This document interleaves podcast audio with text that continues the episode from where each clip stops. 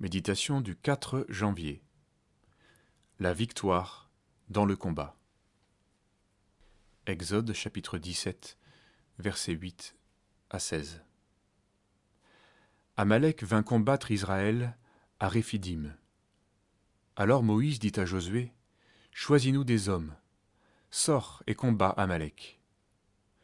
Lorsque Moïse élevait la main, Israël était le plus fort, et lorsqu'il reposait la main, Amalek était le plus fort. Aaron et Our soutenaient ses mains, l'un d'un côté, l'autre de l'autre, et Josué soumit Amalek. L'Éternel dit à Moïse, Écris ces choses comme un souvenir dans le livre. Ce récit de l'histoire d'Israël nous instruit sur la manière dont Dieu utilise les hommes dans son œuvre. Face à la menace, Moïse ne se dérobe pas, et envoie Josué pour combattre Amalek. Les hommes sont mobilisés et remplissent chacun leur mission. Pourtant, le combat ne se livre pas uniquement sur le champ de bataille. Dieu conduit en effet Moïse à lever les mains au sommet de la colline pour assurer le succès à Israël. Sa part dans le combat est étonnante, décalée, et pourtant décisive. Elle est extrêmement difficile pour cet homme âgé, mais l'aide de ses compagnons lui permet de tenir son rôle. En fin de compte, Israël triomphe, et l'ensemble du peuple goûte à la joie de la délivrance. Chacun a combattu, et l'Éternel a donné la victoire.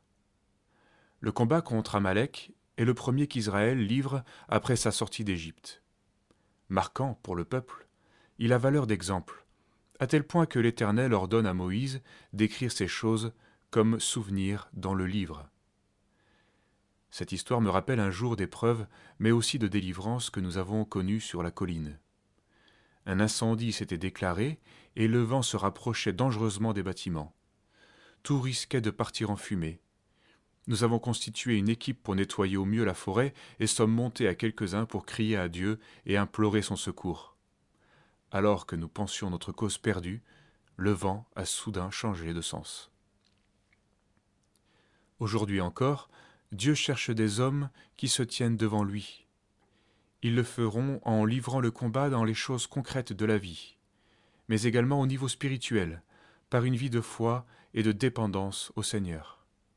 Ce sont des combats difficiles, qui réclament l'aide des amis, mais aussi des combats bénis, où se manifeste la puissance de Dieu.